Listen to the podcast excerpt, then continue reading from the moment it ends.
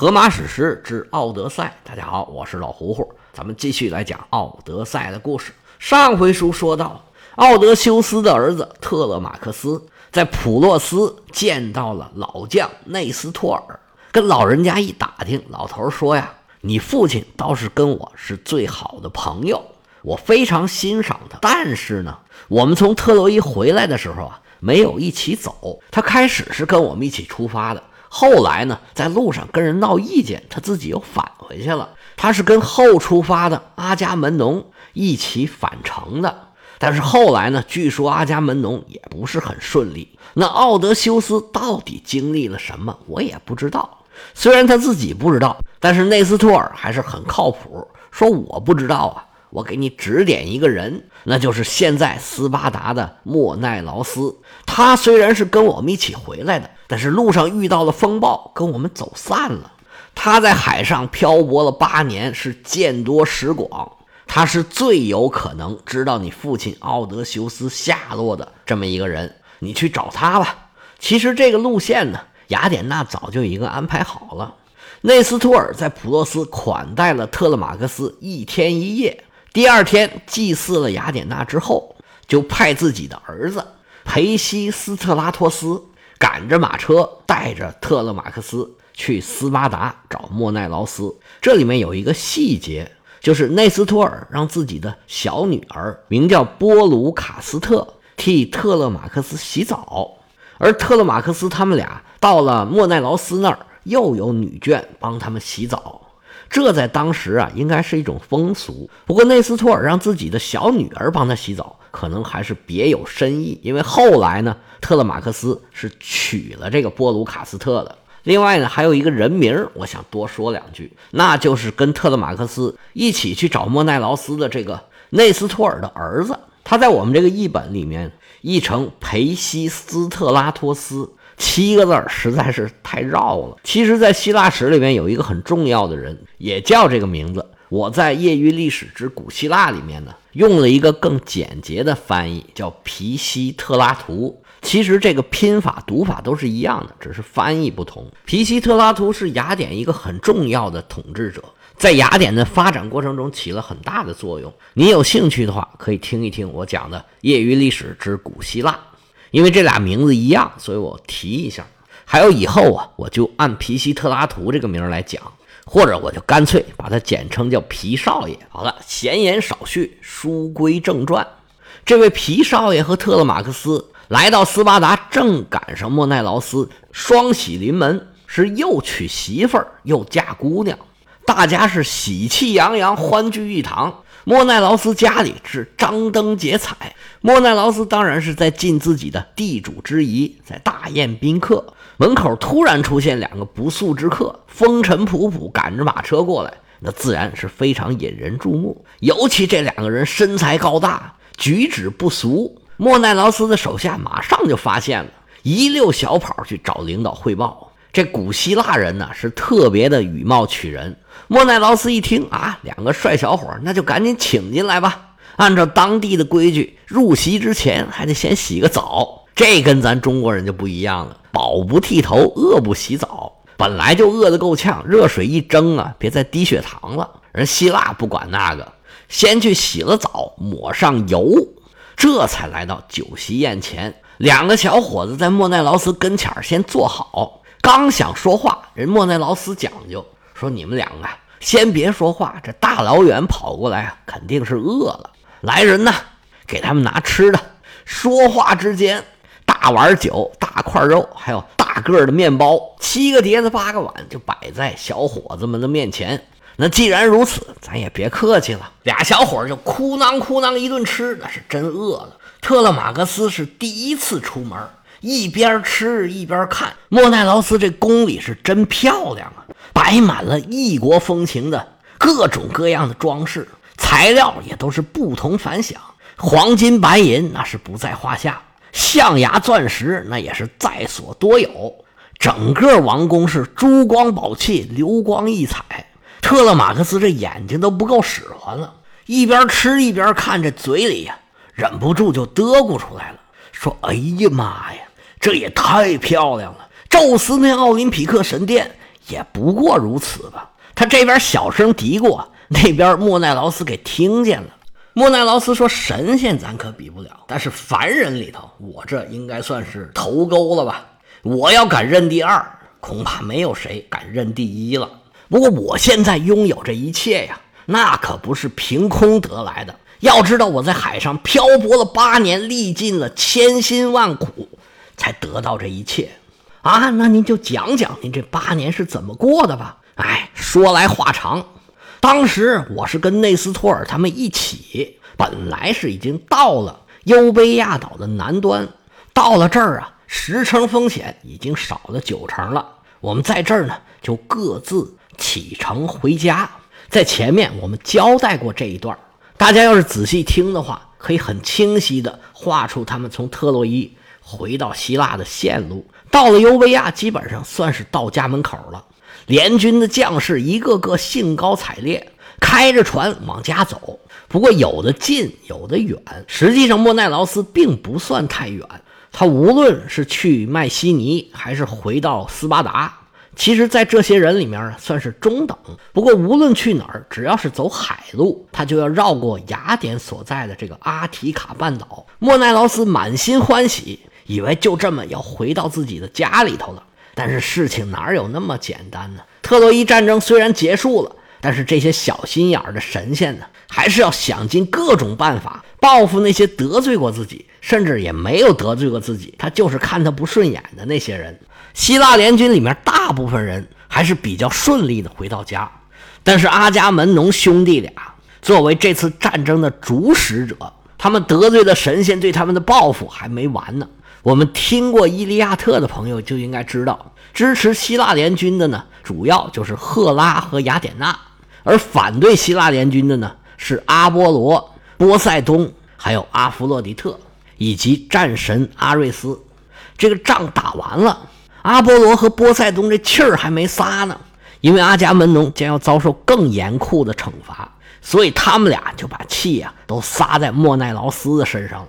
莫奈劳斯率领自己的船队离开优卑亚岛，准备绕过阿提卡半岛的南端，然后在伯罗奔尼撒半岛和阿提卡半岛中间的这块海湾登陆，然后回家。但是他们刚出发没多久，船队来到了阿提卡半岛最南端的苏里昂，这是一个著名的海角，在这儿啊有一个波塞冬的神庙。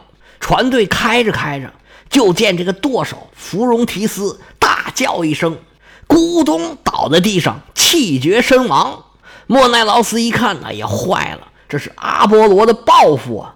这芙蓉提斯是当时希腊最好的舵手，给莫奈劳斯曾经立下过汗马的功劳。但是现在都快到家了，竟然在这个时候遭到了阿波罗的报复，那也没办法呀，神意难违。莫奈劳斯只好停下船来，毕竟这是他最好的舵手。莫奈劳斯就在岸边对他进行了风光大葬，然后又选了一个舵手，继续往前走。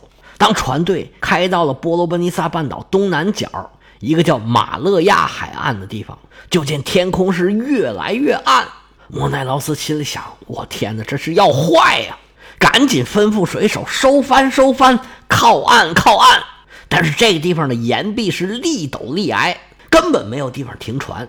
他们再想找能停船的地方，已经是晚了。就见天边浊浪排空，像墙一样的海浪从天边瞬间就扑过来了。莫奈劳斯的船队瞬间就乱作了一团，船上的水手是费尽了全力，但是也没有什么作用。整个船队瞬间就被打散了。莫奈劳斯带着几艘船随风飘摇。一路被西北风吹到了克里特岛，到了克里特岛还不算完，几艘船呢围着克里特岛悠悠的转了一圈，最后终于在法伊斯托斯登上了陆地，算是捡了一条命。但是这克里特岛也不是他们的目标啊。莫奈劳斯在克里特岛稍事休息，就继续上船出发。结果呢，在海上又遇到风暴，继续把他们往南吹。等他们到埃及的时候，就只剩下五艘船了。在埃及还真不错，埃及的国王对他们进行了盛情的款待，还送了他很多礼物。不过莫奈劳斯始终不能在埃及待着，临走的时候，埃及国王和王后是恋恋不舍。埃及国王叫波鲁斯，送给莫奈劳斯好多好东西。原文里说，送他两个白银的浴缸，一对三角鼎锅，十塔兰铜黄金。而他妻子呢，送给海伦一只精致的线杆，一只白银的筐篮，底下安着滑轮，绕着篮筐镶着黄金。莫奈劳斯说：“我来到埃及之前呢，曾经到过塞浦路斯、腓尼基，见过埃塞俄比亚人、西顿人，我还到过利比亚。利比亚那地方太好了，那个羊羔啊，生出来就是长角的，而且呢，母羊一年能生三胎。”当地人都富得流油啊！我走了这么多地方，才聚集起如此众多的财富。加上埃及国王送我这些东西，你看我是不是希腊的首富了？关于莫奈劳斯这些奇遇，其实还有别的版本。历史之父希罗多德他的版本呢，就是说莫奈劳斯他们这些人啊，借着海伦被抢走的名义去攻打特洛伊。但是托洛伊说：“其实海伦不是我们抢的，是被埃及人抢走的。你们别打我，你们去打埃及。”但是这希腊人呢，不由分说，还是把特洛伊城给打下来了。打下特洛伊一看，确实海伦不在这儿。不过呢，也不耽误他们抢东西。抢完东西，有人就回家了，有人呢，就像莫奈劳斯这样的，就继续去埃及抢。到了埃及，果然把海伦给抢回来了。然后又继续在海上抢了一圈儿，回到希腊，那他就成了希腊首富了。有很多历史学家分析啊，莫奈劳斯的这个旅程就是那个时候希腊人他们四处出海打仗抢东西的这么一个生存方式。其实希腊跟当时的东方比起来，所谓的东方包括埃及、巴比伦，还有现在的所谓的黎凡特海岸，就是巴勒斯坦、以色列、黎巴嫩。还有约旦、叙利亚这一块儿，跟他们比起来啊，希腊在方方面面都是落后的，只有一样是领先的，就是打仗是领先的。希腊人是从小练武，好勇斗狠，他们坐着船到处打仗抢东西，这是希腊人的一个生活方式了。当然了，他们也会在海上进行贸易，不过呢，那个时候所谓的海商、海军和海盗啊，实际上是分不清楚的。而希腊人呢，也不一定能抢过腓尼基人。那个时候，这互相抢抢东西还不止，还抢人呢。希腊神话里面有很多抢人的这种神话，光宙斯他就没少抢。这个呢，也反映了当时一种社会现实。我们在《伊利亚特》里面也看到了，就是抢了人，向对方勒索赎金，这在当时来说都是光明正大的。而且当时呢，地中海上的奴隶贸易。早就已经很盛行了，而且大家呢都是习以为常。我们从《伊利亚特》可以看得出来，这《伊利亚特》的起因就是因为一个女奴，是阿伽门农和阿基里斯俩人是分赃不均，所以才引起了冲突。这在当时他们不以为耻，反以为荣啊，觉得打仗打赢了，抢了人、抢了东西是很光荣的事情。这就是当时的价值观。咱们不能用现在的观点去衡量那个时候的事儿。另外呢，关于这个羊一年能生几胎，我还特意查了一下。为啥查这个呢？前面不是莫奈劳斯讲了吗？说我到利比亚的时候啊，当地的那个羊啊，一年可以生三胎，而且生下来那羊就长角的。这个肯定是不可能的了。那羊生下来长角多难生啊！这母羊受得了吗？而且一年生三胎呢，也是不太可能的。羊的妊娠期在五个月左右，一年两胎都很难做得到。正常的话呢是两年三胎或者三年五胎。既然莫奈劳斯提到这个事儿，咱们就小小的科普一下。莫奈劳斯跟两个年轻人汤汤汤汤讲了自己八年的历险经历，讲的是口沫横飞呀。这年纪大的人最喜欢给年轻人讲自己年轻的时候的丰功伟绩。他在外漂流八年。比奥德修斯这十年呢，也是不遑多让，所以我给这回起名叫做莫奈劳塞。奥德修斯的故事不叫奥德赛吗？那莫奈劳斯的故事自然就叫莫奈劳塞。莫奈劳斯讲创业时讲的是神采飞扬，但是一提回家又忍不住黯然神伤。他说：“我离家在外这么多年呢，却不知道家里面发生了天大的事儿。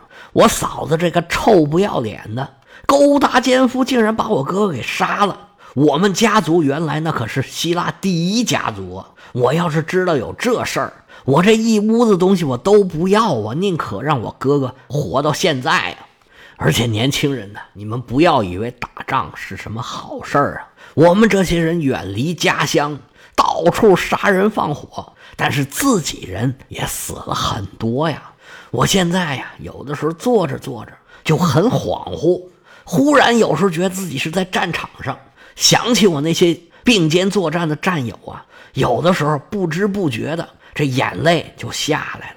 听说后人还给这种症状啊起个名叫什么 PTSD，就是创伤后应激障碍。我这么多年呢，生生死死经历的可太多了。不过我这么多战友，要说我最挂念的一个人，还真不是我亲眼看见他们在战场上死去的这些战友，也不是我亲生的哥哥。我驾船带领我的船队回到希腊的那一天，正好是我的侄子，也就是阿伽门农的儿子特勒马克斯杀掉他的母亲的那一天。要不然报仇这个活啊，肯定是我来干的。不过比起我哥哥和那些在战场上牺牲的战友，我更挂念另外一个人啊。这个人是谁呀？说起他呀，哎呀，我这心里这个堵得慌啊。我们分别的时候是十年以前了。他现在是活不见人，死不见尸。他要是活着，这么多年呢，他必然是饱经风霜，历尽了磨难。他的父亲莱尔特斯，他的妻子佩内洛佩，心里头多难受啊！咱们想都能想得出来。更何况他还有个小儿子呢。他父亲出征的时候，他还是一个怀抱的婴儿呢。一番话说完，特勒马克斯再也忍不住了。双眼的泪水是夺眶而出，眼泪摔八瓣，噼里啪啦往地下直掉啊！小伙子扭过头去，拽过斗篷擦眼泪。这个时候，实际上莫奈劳斯早已经认出特勒马克斯，他还在犹豫：是我主动跟他提这个事儿，还是让他先说呢？他还在犹豫之间，就见从里边亭亭袅袅走出一位妇人。这位妇人一出现，整个大厅立马就安静下来了。就见这位妇人呢，可谓增之一分则太长，减之一分则太短；着粉则太白，施朱则太赤。眉如翠羽，肌如白雪，腰如束素，齿如含贝。嫣然一笑，霍阳城泥下菜。又是端庄，又是妩媚，这五官是无可挑剔。气质更是压倒群伦，这夫人可太漂亮了。要说这夫人有多美呀，它有你一想之美，就是你想多美，它就有多美。那这位夫人肯定不是别人，正是莫奈劳斯的夫人，天下第一大美女，就是海伦。海伦从内堂出来。那这么重要的人物，肯定不是一个人带着随从的。有一位侍女手里拎着一个做工精美的靠椅，把椅子往地下一放；又有一个侍女把一个羊毛织的毯子放在这个椅子上；第三个侍女提着一个银子做的篮子，这个篮子可不简单，这是在埃及的时候埃及王后送给他的。这篮子里面呢，装着羊毛。还有织毛线用的各种各样的工具。海伦一出来，看见两个陌生的年轻人，就开口问莫奈劳斯说：“说这两个年轻人是谁呀？”莫奈劳斯说：“欲知后事如何，咱们还是下回再说吧。”